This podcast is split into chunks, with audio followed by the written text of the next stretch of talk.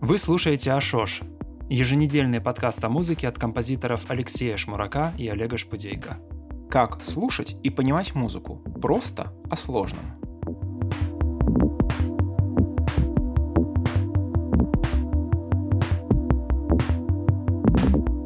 Привет, дорогие слушатели! 41 выпуск подкаста «Ашош». А, снова Алексей Шмурак и Олег Шпудейко. С вами сегодня будет спецвыпуск. А, в этом спецвыпуске мы будем обсуждать тему цензуры в музыке в целом. А, и она была инспирирована не только ну, поня- понятными событиями в мире, но и одним постом да, о Моргенштерне. Леша, расскажи чуть-чуть подробнее про него. Да, это не то чтобы пост, это сторис в Инстаграме, просто э, я внезапно обнаружил, что, ну, мне 34 года, э, мы с Олегом как бы уже не первой молодости, поэтому совершенно нормально, что э, у нас могут быть такие знакомые, у которых есть дети, детей надо воспитывать, дети падки на, э, ну, на бунт на продажу, да, детям очень легко продать, когда-то было легко продать джаз и джинсы, а сейчас легко продать э, хип-хоп и, там, я не знаю, что. Э, что... Майот. А это что такое? Шампанское дорогое. Ну, у него у Моргена есть новый трек, там, где э, мечтал теперь мое, и там рифмуется с майот. Мечтал теперь. Ну да.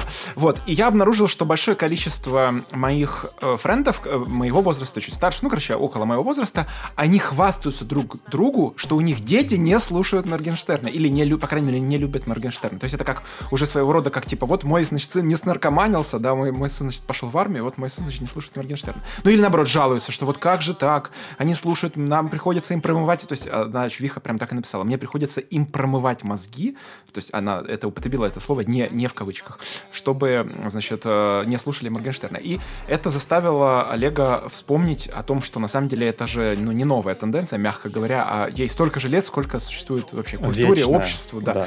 да, еще Фрейд там писал об этом, там, тотем и табу и вся тема. Вот, поэтому мы подумали, что, что было бы круто вообще рассказ... осветить самых разных э, позиций, разные, самые разные аспекты цензуры, эстетической, какой-то другой идеологической цензуры в музыке, потому что на самом деле э, много забавных э, есть поводов. Олег, как ты думаешь, с чего стоит начать? Давай с определения цензуры, потому что ну, как иногда выясняется, что далеко не, не все а, ну, придерживаются да, определенных определений цензура. Есть э, такое определение в словаре. Цензура – это контроль официальных властей за содержанием, выпуском, свет и распространением печатной продукции, содержанием и исполнением, показом сценических постановок, радио и телевизионных передач, а иногда и частной переписки, с тем, чтобы не допустить или ограничить распространение идей и сведений, признаваемых этими властями нежелательными или вредными.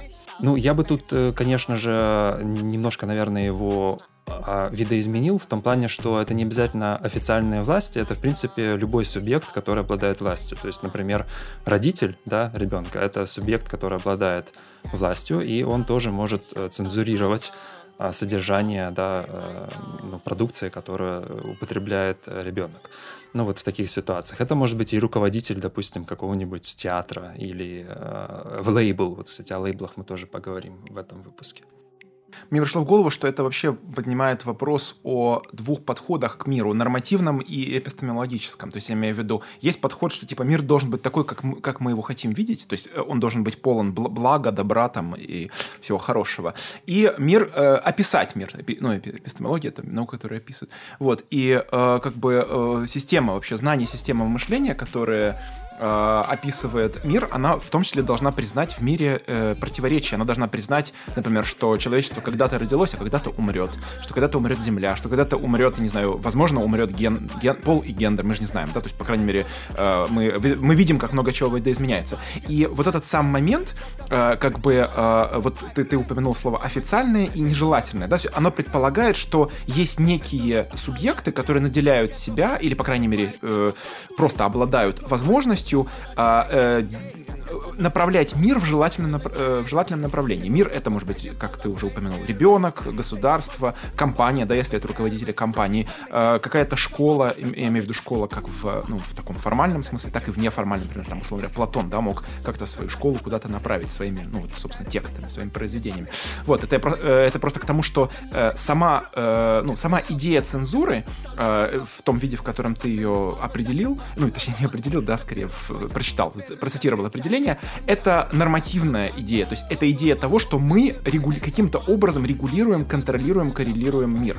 А, но это не единственная точка зрения на то вообще, как можно соотноситься с миром. То есть есть, например, точка зрения, что мир вообще не нужно регулировать, то есть мир нужно только принимать, воспринимать. И такие, а, я знаю таких, а, ну, артистов, да, или, я не знаю, просто людей, которые придерживаются такой позиции. Соответственно, для них цензура вообще невозможна. Но тут есть вопрос ответственности. Дело в том, что очень легко не, ну, не думать о нормативности, когда ты ответственен только за себя и там, ну, условно говоря, там, за свои э, бизнес-проекты, да, вот. Но как только у тебя возникает власть, я просто это по себе знаю, потому что у меня был проект, э, я, я руководитель, э, руководил и ансамблем, и мастер-классами, и фестивалем, вот, как только у тебя возникает власть, сразу возникает вопрос, а что это? То есть, что, э, как бы, чем какой идентичностью обладает то, э, над чем ты, э, точнее, по поводу чего ты несешь ответственность. Э, и когда возникает этот, этот, эта ответственность, сразу возникают границы, сразу возникает другой и, как правило, другие, то есть те, которые не мы, у которых другая точка зрения, и эти другие начинают вытесняться, ну, желательно, да, в какое-то маргинальное поле. Они глупые, они старые, они вредные, они извращенные, или, наоборот, они слишком зашоренные, да, нафталинные. Ну, то есть, я имею в виду, нужно каким-то словом их обозначить, и э, поскольку они плохие, то, соответственно, их нужно запретить. То есть их нужно запретить, потому что они либо тянут нас, э, не знаю, ну, я так условно скажу, или в Россию, или в, там в ЛГБТ э, какой-то ад, или, ну, куда-то они нас тянут, что что-то нехорошее, и чтобы оградить нас, то есть не себя, а именно нас, то есть важно, что это мы, э, Замятина есть антиутопия, мы, вот, чтобы оградить нас от чего-то плохого, мы начинаем запрещать, мы начинаем регулировать, угу. мы начинаем ограждать. Ну, просто такое уточнение. Ну, с Платона mm это, собственно, mm и началось, по сути. Потому что, на самом деле, ну, скорее всего, и у персов, например, да, и, возможно, и у еще более древних э, первых цивилизаций была цензура, ну, в Китае тоже, естественно, она же была, но мы как бы хорошо э, знаем, по крайней мере, о цензуре в музыке. Первый вот документ, который у нас есть, это Платон, э, государство, э, где он э, строит э, такое фашистское идеальное государство, во главе которого которого философ стоит. Ну, понятно, почему философ, да, потому что Платон философ.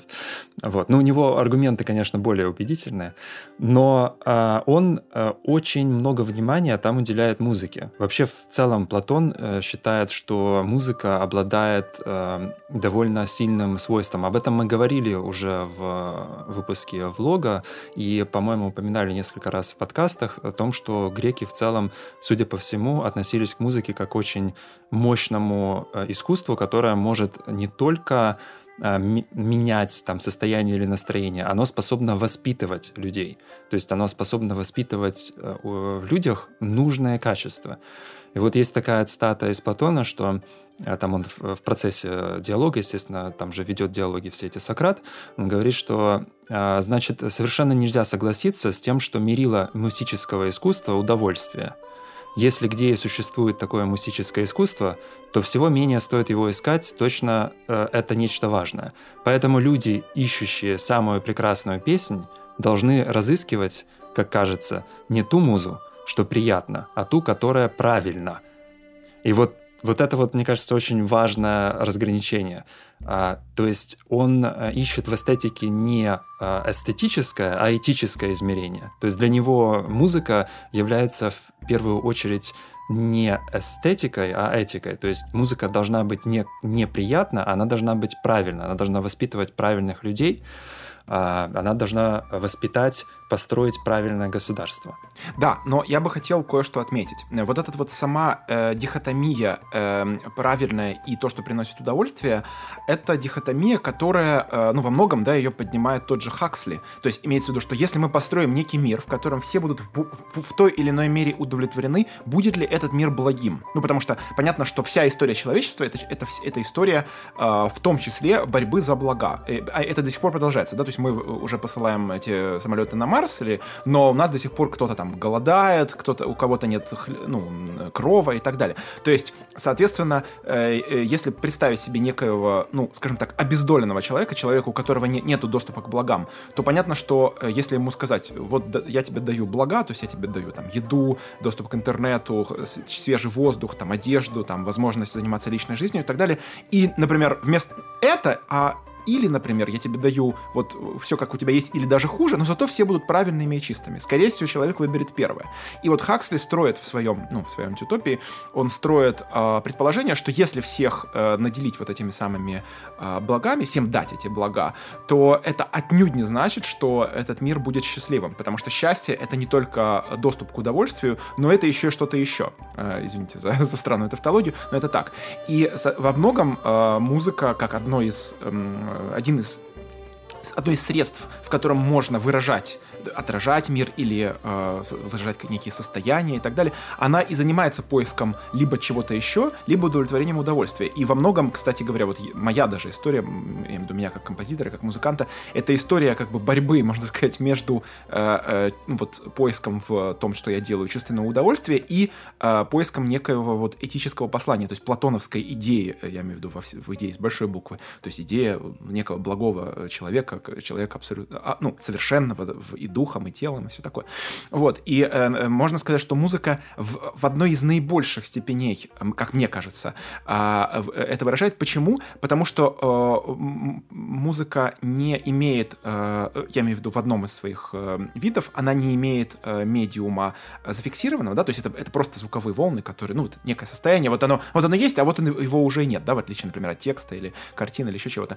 Вот, и поэтому, соответственно, музыка едва ли не в наибольшей степени из известных нам, э, ну, таких фундаментальных медиа, а, а, может действительно доставить чистое удовольствие. Удовольствие не примеш... Э, как бы без примеси какого-то э, чего-то этического, без примеси чего-то политического. То есть, условно говоря, если мы слышим а, хороший забойный грув, у нас был выпуск о груве, в котором нету прерыва, прерыва, ну, прерывания логики, у нас был об этом выпуск подкаста, вот, и в котором есть достаточно красивая гармония, у нас был как раз выпуск подкаста о гармонии, забавно, что так получается, да, то мы да. получаем некое вот идеальное удовольствие, да, то есть это не важно, что это лаунж или танцевальная музыка, или эмбиент, или хип-хоп, э, э, э, не так важно какой это жанр, важно, что мы слушаем эту музыку, и мы это, это, от нее кайфуем, то есть в таком случае мы можем говорить там типа кайф, класс, да, как это красиво, сладко и так далее.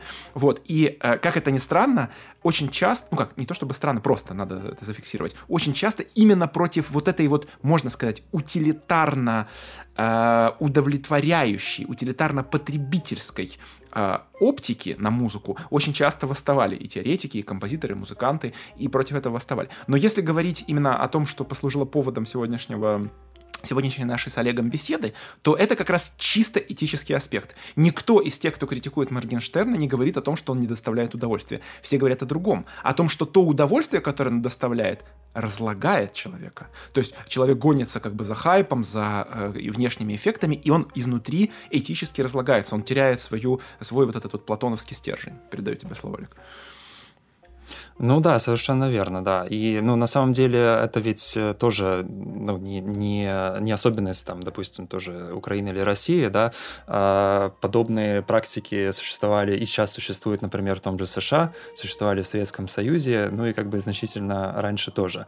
А, к примеру, вот мы, по-моему, во втором выпуске подкаста там была цитата из Августина, который, ну, у него была вот эта платоновская тоже дихотомия, то есть он ее унаследовал, то есть приятно и правильно, но если в случае с Платоном а, он это использовал для построения идеального государства, то Августин а, пытался смириться с церковной музыкой, то есть с христианскими песнопениями, потому что он от них получал удовольствие,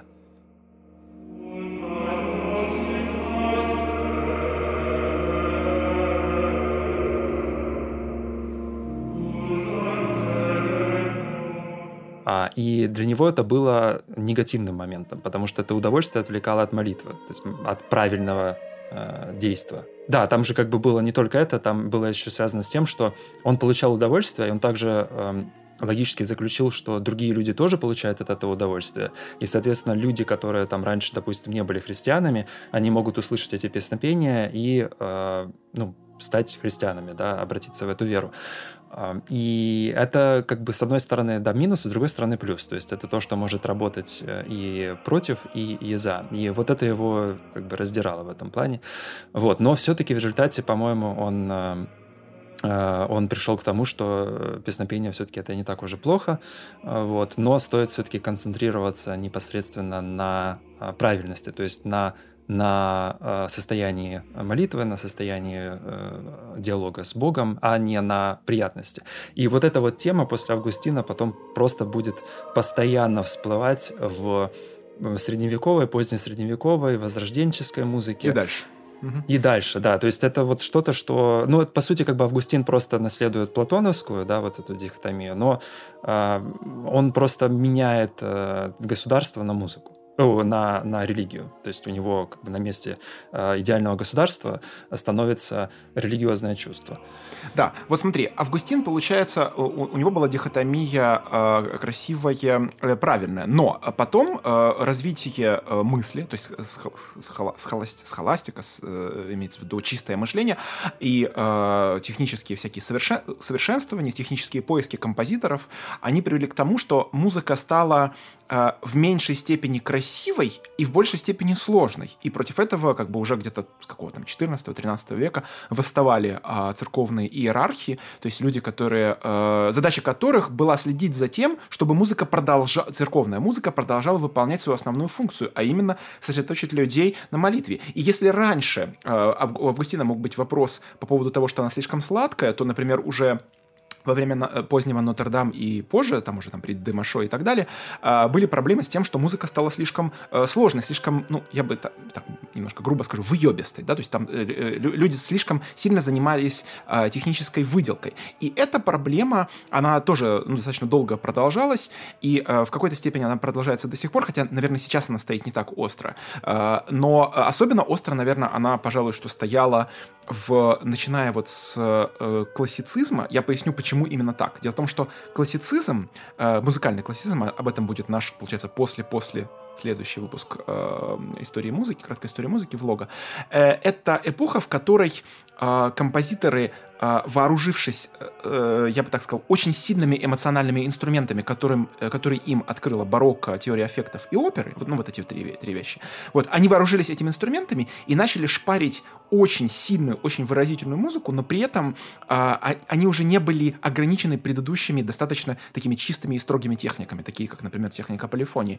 Они а, могли делать очень сложные вещи. И именно в этот момент музыка стала более, то есть композиторы начали настолько увлекаться именно именно э, чистыми, чистым формальными поисками, что они как бы вышли за пределы эмоционально постигаемой музыки. Если до этого, например, скажем, э, знаменитый, который мы приводили в прошлый раз, э, Таллиса канон, да, э, проблема была в количестве голосов, но гармонически там все очень красиво, то есть более чем, то, например, скажем, Антонин Рейха, композитор, современник Бетховена, который писал очень сложные, я бы даже сказал, экспериментальные вещи в полифонической технике, поздней полифонической технике,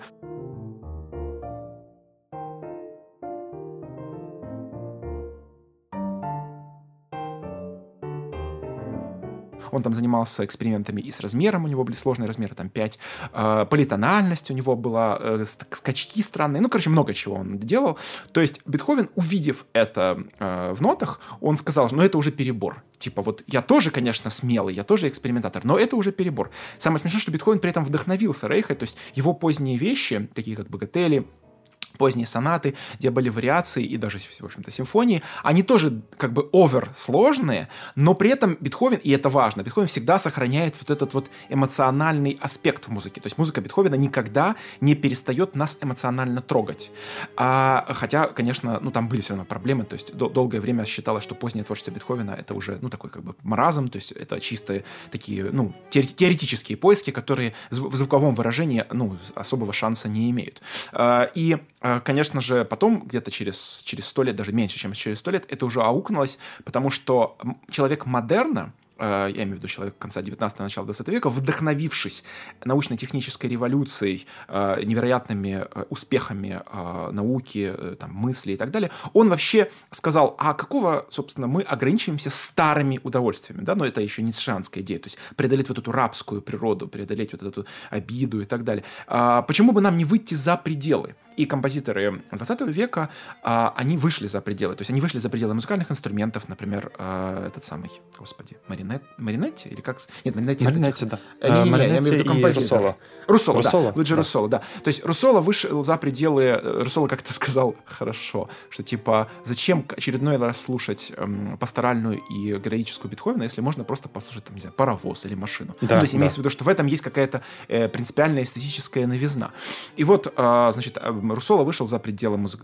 традиционных музыкальных инструментов, Сати вышел за пределы там, формы и вообще какой-то активной роли музыки, Шонберг вышел за пределы тональности. То есть они все начали выходить за пределы и открывать что-то новое. И вот тут возникает очень интересный такой странный крен, который я до сих пор не понимаю, как его решить. То есть а, получается так, что этому, этим всем открытиям а, а, каким-то 100 лет, каким-то 120, каким-то даже больше. Но до сих пор существует э, ну, споры. То есть, я имею в виду, это странно, я имею в виду, о Наполеоне вряд ли, ну, сильно спорили, например, в начале 20 века. То есть, было все понятно. То есть, окей, да, он там много чего хорошего сделал, но вместе с тем убил много людей. Но об этом до сих пор, до сих пор спорят о Черном квадрате, 4.33, о Шонберге, о, о, о футуристах, ну, о чем угодно. И это, мне кажется, свидетельство о том, что произошла некая очень серьезная культурная и социальная травма в конце 19-го, начала 20 века, такая глобальная, мировая. И эта травма до сих пор не зажила. Недавно, кстати, ну это так немножко может быть в сторону, но на самом деле не совсем в сторону. А, на одном форуме, где в основном э, люди, ну скажем так, старшего возраста, э, очень остро спорили о собачьем сердце Булгакова. Говорили о том, что Филипп Филиппович и вообще вот эта вся идея вот этого преображения, вот, это плохая идея, что вот на самом деле Шариков хороший, и Швондер даже хороший. То есть они говорили, что Швондер хороший персонаж, а вот Преображенский и Барменталь персонажи плохие. Мне кажется, тоже немножко вот из этой оперы. Что я имею в виду? Вот эта травма, э, которую, кстати, э, Стругацкие описали в последнем, э, последнем романе из цикла «Полдня», они там упоминали неких люденов.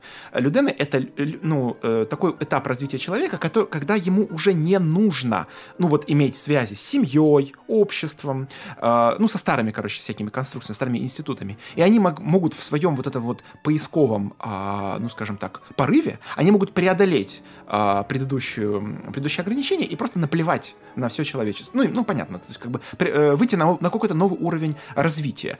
И э, это, проблема, это именно модер, чисто модернистская идея, э, причем, что интересно, что в начале эпохи модернизма э, как бы это не считалось чем-то однозначно порочным, в это верили. То есть поэтому там, скажем, такие люди, как Сталин, Гитлер, Мао, они могли себе позволить ну, невероятные совершенно социальные эксперименты технологические, которые приводили к многомиллионным жертвам. Но это не считалось тогда чем-то однозначно плохим, потому что считалось, что, ну, все равно, ну, как бы мы же преодолеваем, да, то есть мы же, как бы, в погоне, так сказать, за э, усовершенствованием человека мы преодолеваем какие-то э, проблемы и, ну, да, есть, к сожалению, жертвой. Сейчас, получается, ну, э, как бы по этому поводу консенсуса э тем более нет.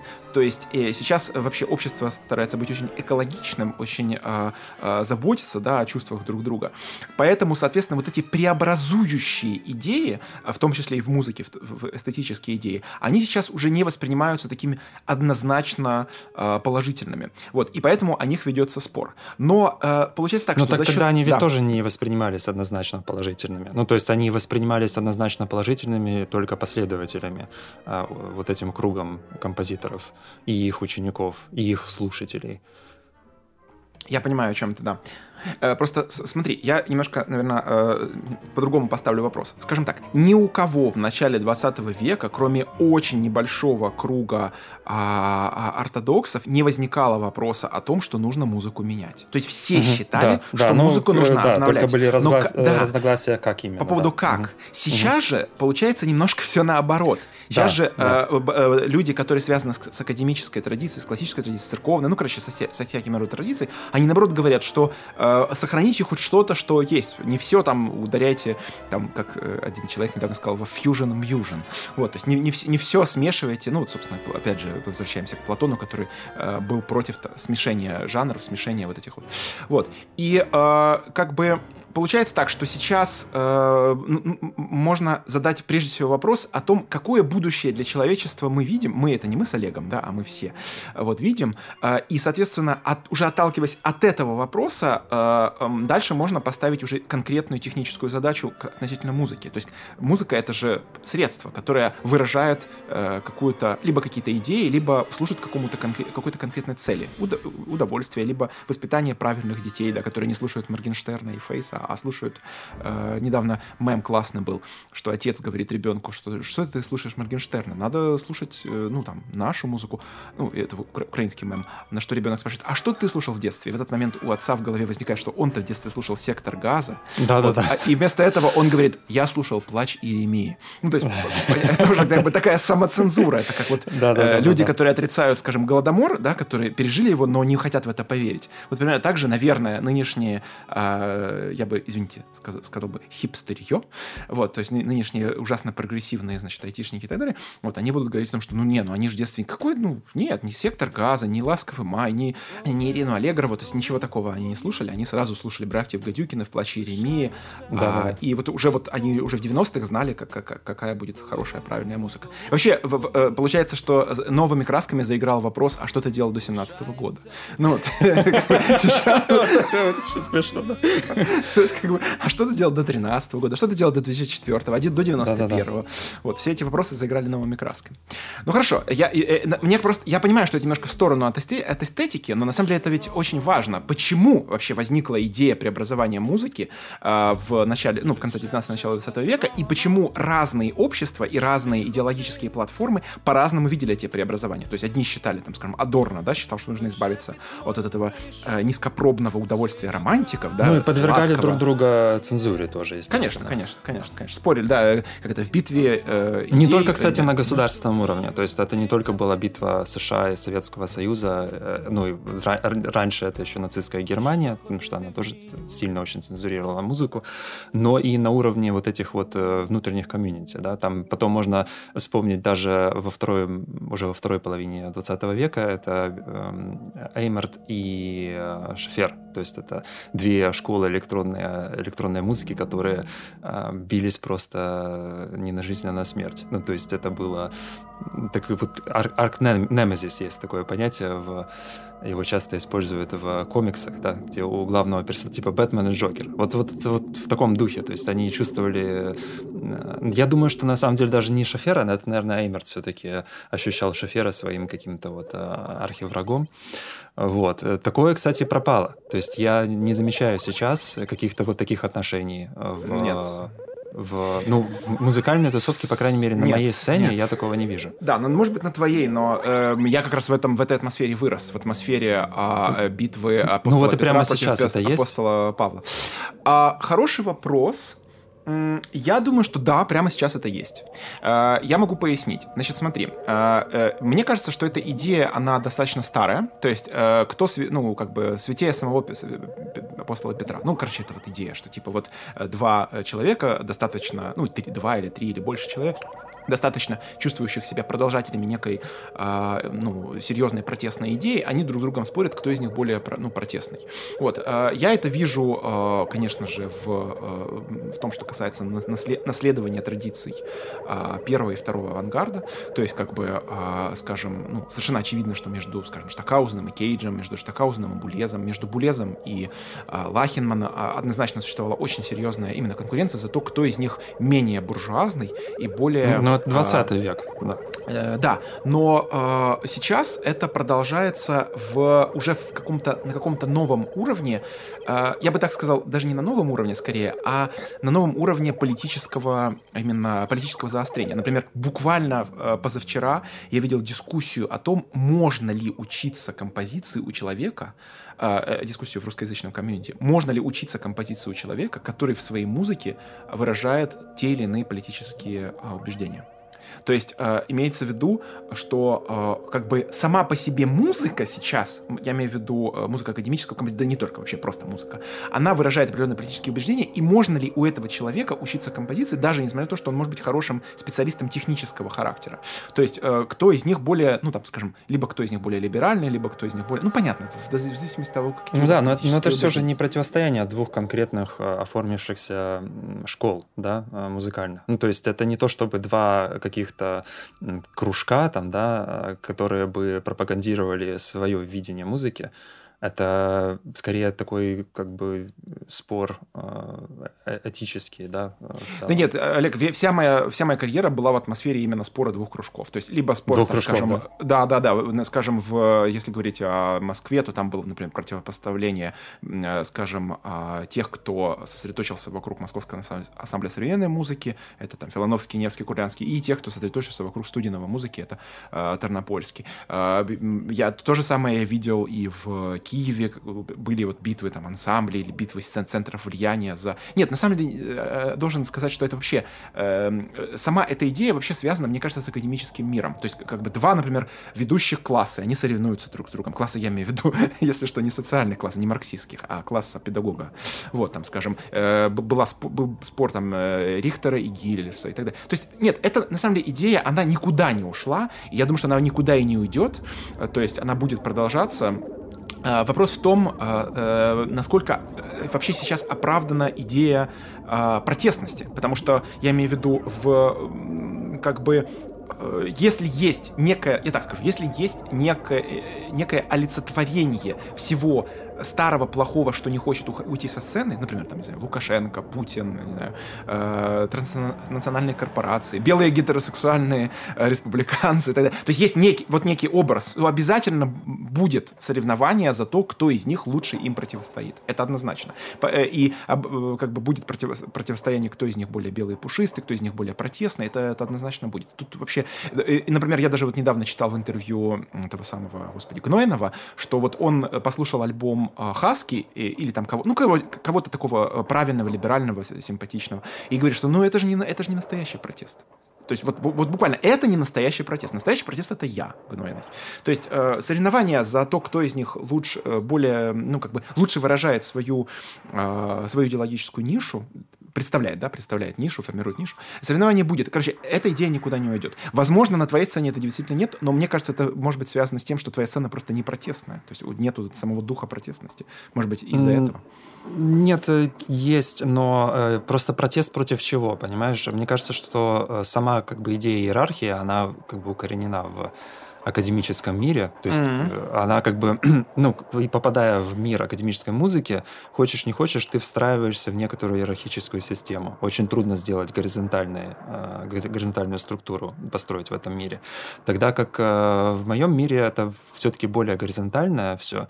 Конечно, в, ну, в 90-е, например, когда я еще не занимался музыкой, говорят, что было несколько иначе, и это определялось рынком сильно. Но сейчас он довольно горизонтальный. Получается, что даже как бы Э, если тебе не нравится убеждение э, какой-то группы людей, то ты просто не можешь сформировать настолько мощную позицию, потому как э, есть куча альтернатив. То есть и их мнение, да, и их политика, их идеология, ценности этой группы людей, они не так сильно влияют вообще в целом на, на все комьюнити не так сильно, как, допустим, в академическом мире это было влияние. Насчет иерархий я соглашусь. Это однозначно, ну, как бы очень важная мысль. Но я еще одну штуку скажу. Эта штука связана с мессианством. То есть ты тот, кто преобразует. То есть э, я сейчас не, не про тебя, не про нас, а вообще просто кто-то. Вот, вот некая преобразующая фигура. И э, когда человек чувствует себя мессией, у него образуется, у него или у нее образуется параноидальная картина мира. То есть мир делится на последователей и либо предателей, либо тех, кто мешает э, создать, ну, с, мешает э, создать идею. То есть, собственно, вообще вся, если э, взять даже, скажем, историю Сталина, я имею в виду Сталина как государственного деятеля, он же, вся его история это история э, борьбы с кем-то, кто, э, например, слишком левый или слишком правый или слишком либеральный и так далее. Вот, э, то есть а, при этом все это делалось во имя, то есть не так важно, в данном случае для нас не так важно, хотел ли Сталин сделать людям лучше или хотел удержать власть. Это не, не так важно. Важно, что это дел, делалось под эгидой типа «я самый правильный». То есть я, я делаю свою вот эту идею, преобразующую лучше всех. А, а вот этот человек делает преобразующую идею плохо.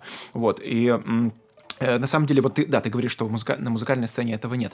Ну, ну я, я так... вот сейчас вспомнил, ну, есть mm-hmm. там пример, вот единственный, который я могу привести, э, это Брайан Инна. Недавно Мнипов выкладывал э, статью в Гардиане, да, где Брайан Инна написал, что его музыку цензурируют в Германии, потому что он э, ну, не, не той позиции придерживается в израильско-палестинском конфликте.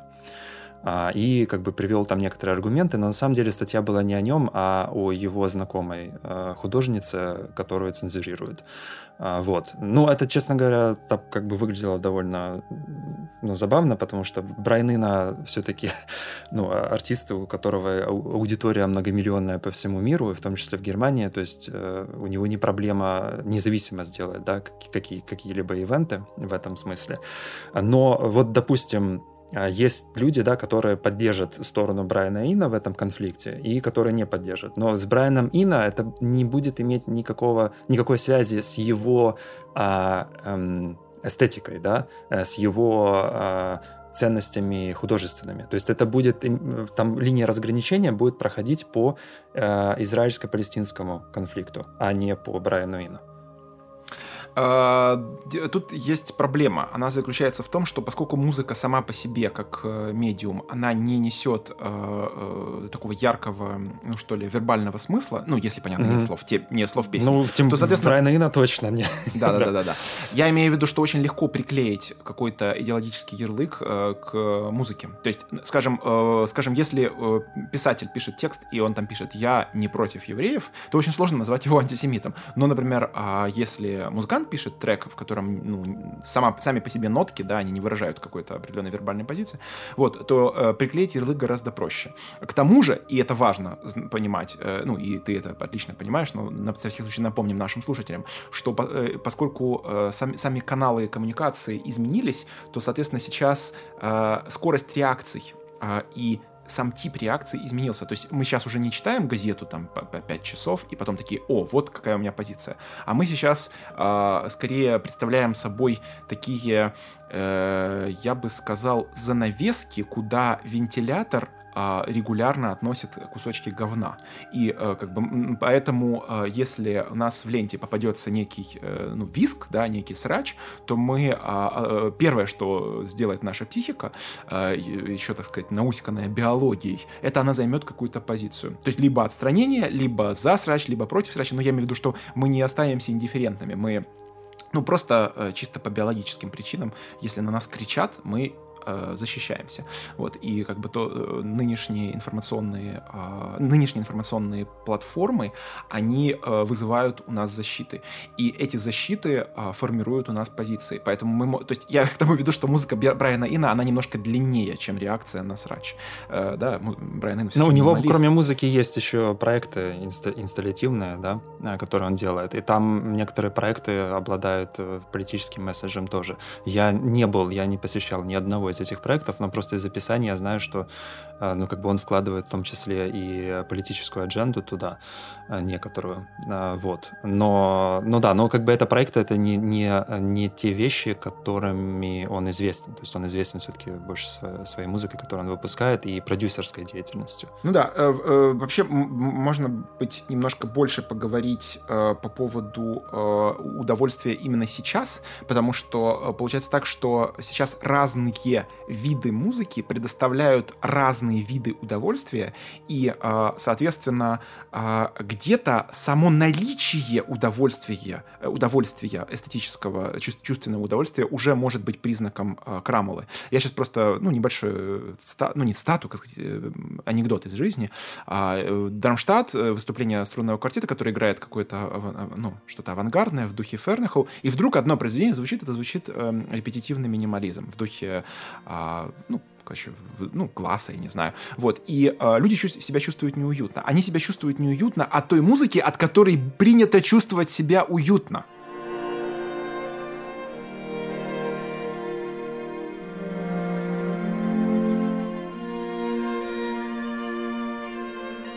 Вот это вот, вот это вот самое, самое поразительное. Вот. И как бы... Эм, вот этот момент, связанный ну, с тем, что... контекст, да, как бы эта музыка mm-hmm. просто звучит mm-hmm. в контексте, который да. ее осу- осуществляет субверсию, то есть этой музыки. Да, вот. это я как раз и хочу сказать, что а, в какой-то степени а, цензура касается а, не столько а, музыки как таковой, сколько конкретного контекста, который мы хотим проконтролировать. То есть, условно говоря, а, пожалуйста, играйте нойс там у вас в гараже, но, пожалуйста, не играйте нойс в филармонии. То есть, э, в гараже можно играть нойс, в филармонии нельзя. Ну, я так условно. Вот. Э, и сейчас, получается, а, можно сказать, что а, был небольшой период в истории интернета, первые, там, не знаю, лет 15, а, ну, даже меньше, наверное. Я, я сейчас имею в виду с 2007 года, 2005-2007 года, когда мы могли допустить мысль о том, что в соседнем чате люди занимают другую позицию и слушают другую музыку. Это просто недавно, это, может быть, опять же, немножко в сторону, но это важно. А, мне рассказывала знакомая, что она посмотрела какую-то политическую передачу на телевидении середины 90-х годов где были расисты и ну, против расистов, ну, как бы, да, интернационалисты. И они спокойно, не накидываясь друг на друга, не визжа, не плюясь, споко... один говорит, да, я не люблю негров, там, корейцев, а другой говорит, нет, а я, наоборот, я занимаю такую позицию. То есть они говорили спокойно. Это середина 90-х годов, это, э, ну, как бы это очень недавно. Многие наши слушатели уже родились к тому времени. Вот. А сейчас это просто невозможно себе представить. Сейчас сама мысль о том, что есть кто-то, кто занимает другую позицию, уже вызывает защитную реакцию, потому что информационные платформы поменялись. Поэтому Поэтому эм, мне кажется, что вот это является очень важным фактором, который влияет на терпимость или нетерпимость и, соответственно, на то, что мы можем допустить какую-то другую эстетическую э, позицию и э, атрибуты какие-то эстетические или не можем допустить. Вот. Еще один момент э, э, — это техническая цензура. Мы об этом не сказали, но это тоже важный момент. Слишком тихая, слишком громкая, вот, вот такие вот вопросы. Э, еще техническая цензура касается э, э, тела, физического тела человека. Дело в том, что, э, например, э, я столкнулся с тем, что когда одному исполнителю не понравилась пьеса, именно эстетически не понравилась, он отказался э, играть ее слишком высоко, слишком громко. Ну, то есть он отказался расширять свои технические, э, свои технические средства, я имею в виду голоса, это он вокалист.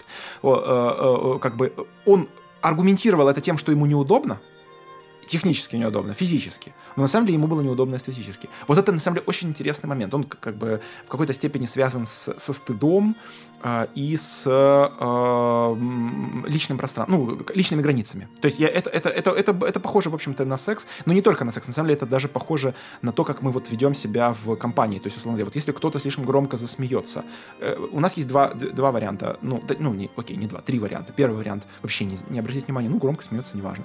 Второй вариант это Э, типа почувствовать, он громко смеется, но не сделать ему замечание. И третий вариант это сделать замечание или даже пойти и ударить.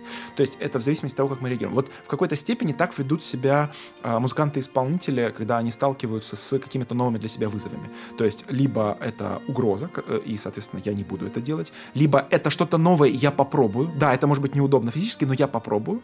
Ну, а третий вариант, э, я профессионал, я все сделаю. Я, я и с такими позициями сталкивался. То есть э, это тоже цензура в какой-то степени, и цензура, которая находится между а, э, личны, личными границами, то есть границами тела, да, там, ну, границами, связанными слишком громко, слишком тихо, вот, и, ну, которая может воплощаться в, эсте, в эстетическом. Я к тому, что это очень тонкая грань, то есть непонятно, что, не то чтобы непонятно, скорее, а, а, здесь может примешиваться, короче, разные, разные источники, да, разные причины границ, то есть и политическая, и эстетическая, и физическая, там, не знаю, какая-то угу. телесная и так далее. Вот.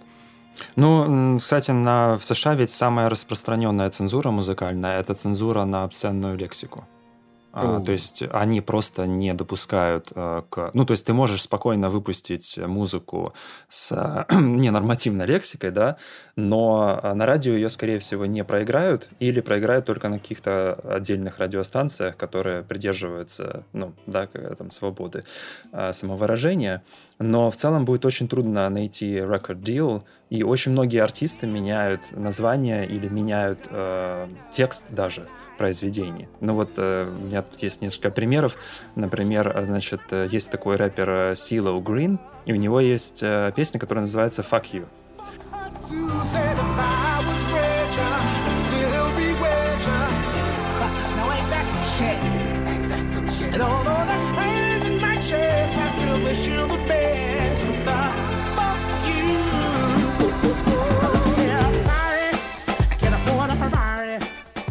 И для того, чтобы э, ну, ее реализовать, продвинуть, да, чтобы заработать на ней денег, ему пришлось поменять ее на Forget You.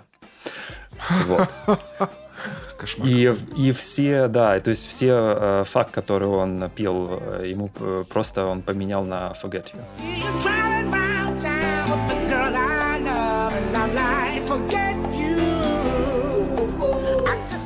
Вот. И довольно знаменитая тоже история была с Black Eyed Peas. У, нее, у них песня, э, наверняка вы ее слышали, Let's Get It Started.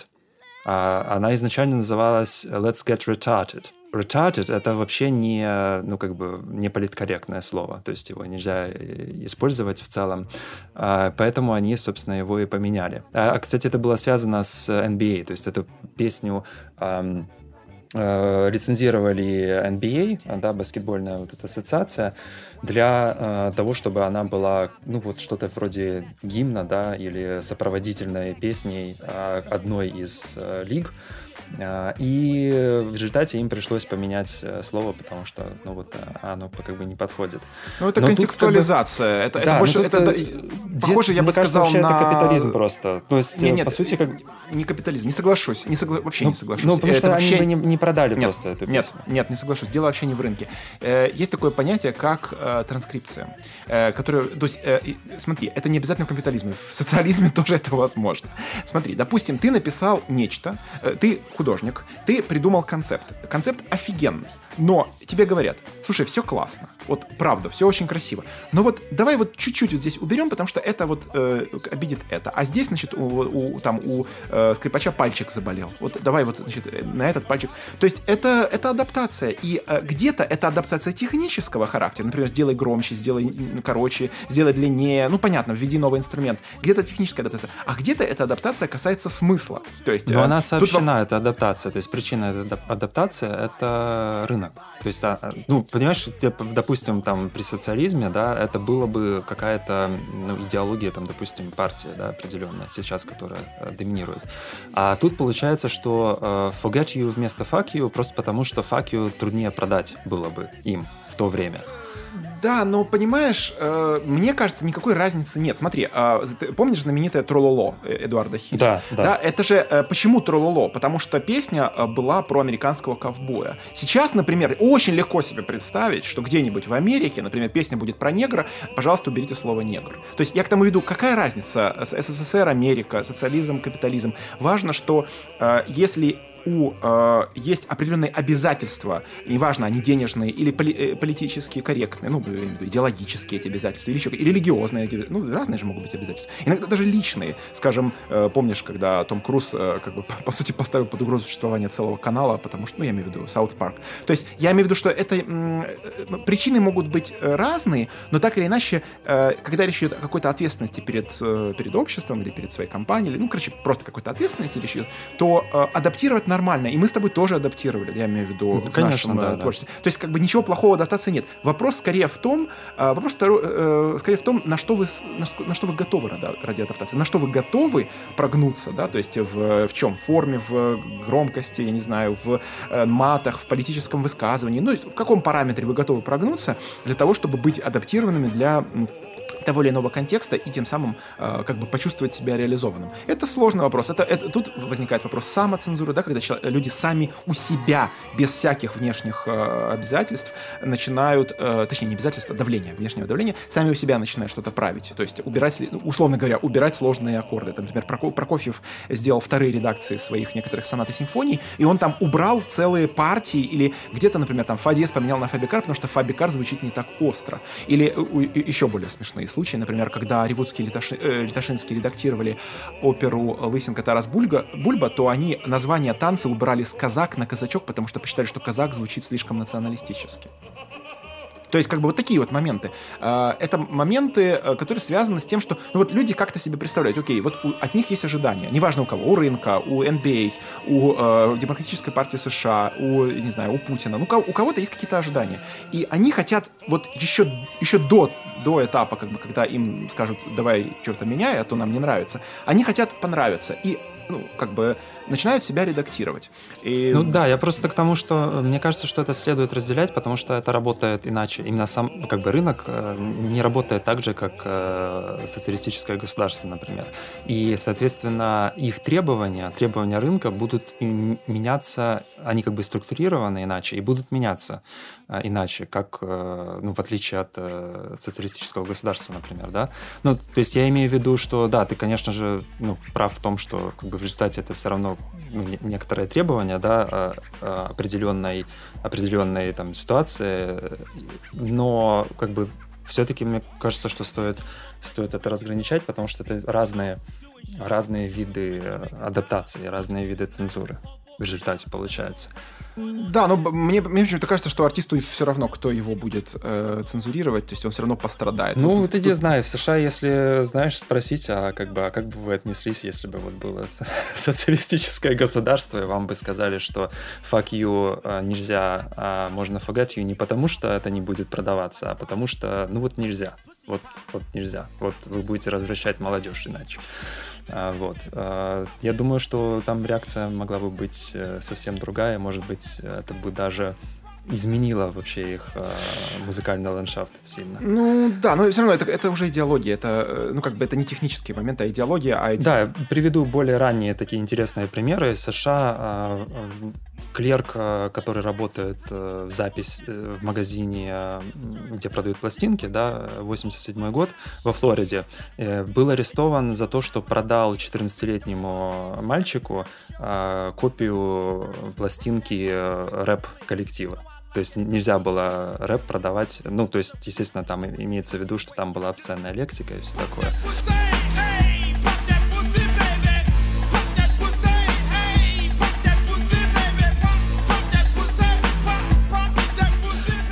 В 1975 году радиостанции вообще по всей стране а, отказывались играть э, определенный сингл, потому что там был, была отсылка к э, контролю зарождаемости. Олег, извини, конечно, я, я не хочу показаться каким-то, как сказать, э, злободневным излишне, но мне почему-то кажется, что вот все, что ты сейчас приводишь, оно меркнет по сравнению с тем, что сейчас реально происходит. То есть не, не в 98-м, а прямо сейчас происходит в Америке и в Европе, когда люди могут занимать только одну политическую. То есть я имею в виду, какая разница? Я, я имею в виду, мы можем сколько угодно говорить о том, что вот вы знаете, капитализм был не настоящий, но капитализм уже не настоящий. Тогда этим занималось государство, да, потому что людей как бы арестовывали и давали сроки какие-то, то сейчас с этим государство уже не занимается, уже сами люди этим занимаются. А, это другое дело, да. То есть можно сказать, что э, э, верхняя табу опустилась и стала само табу, да? да? То есть люди, да, люди да. прониклись идеями суперэго и превратились в да. самоцензоров. Ну, да, да, здорово, да. все, мы, мы, мы все больше становимся, э, все больше воплощаем идеи Платона. Молодец, Платон. Платон победил, все. Наш пластмассовый мир победил. Ну хорошо, ну что? На этой э, прекрасной ноте, да. Поблагодарим На самом деле патрон... победит Моргенштерн, не Платон, а Моргенштерн. Конечно, конечно. Моргенштерн победит Платона. Окей, благодарим новых патронов Виталия и Дмитрия. А, э, будем, э, значит, продолжать пробовать расти. Э, и э, в следующий раз э, тоже будет обычный подкаст. И мы, кстати, да, мы анонсируем, что мы начинаем уже работать над следующим выпуском влога про возрождение. И где-то через 2-3 недели он выйдет в YouTube. Так что, друзья, запасайтесь под попкорном, подкорном и вот, вот этими всеми штуками. Да, услышимся через неделю. Спасибо за внимание. Если вам понравился этот выпуск, пожалуйста, поддержите нас, чтобы мы могли вас радовать новыми эпизодами. Расскажите об Ашош своим друзьям, поделитесь подкастом в социальных сетях. А еще лучше станьте нашим патроном на Патреоне и получайте новые выпуски подкастов раньше всех с эксклюзивным контентом тематическими ссылками, которые мы готовим специально по каждому эпизоду. Помимо подкаста, мы выпускаем влог на YouTube и ведем канал в Телеграме. Подписывайтесь, присоединяйтесь к обсуждениям и спасибо большое за внимание. Ссылки в описании подкаста.